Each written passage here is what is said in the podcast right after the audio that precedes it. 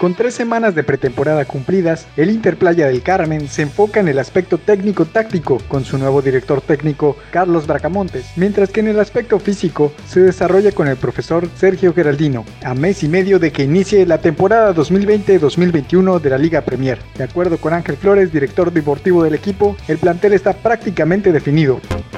En otras noticias, Mazatlán FC reportó 38 casos positivos por COVID-19 entre jugadores y cuerpo técnico de sus equipos sub-20 y sub-17. La Liga MX señaló que los partidos contra Pachuca del próximo fin de semana serán reprogramados para el 8 de octubre. Pumas hará prueba a sus filiales pues los enfrentaron la semana pasada.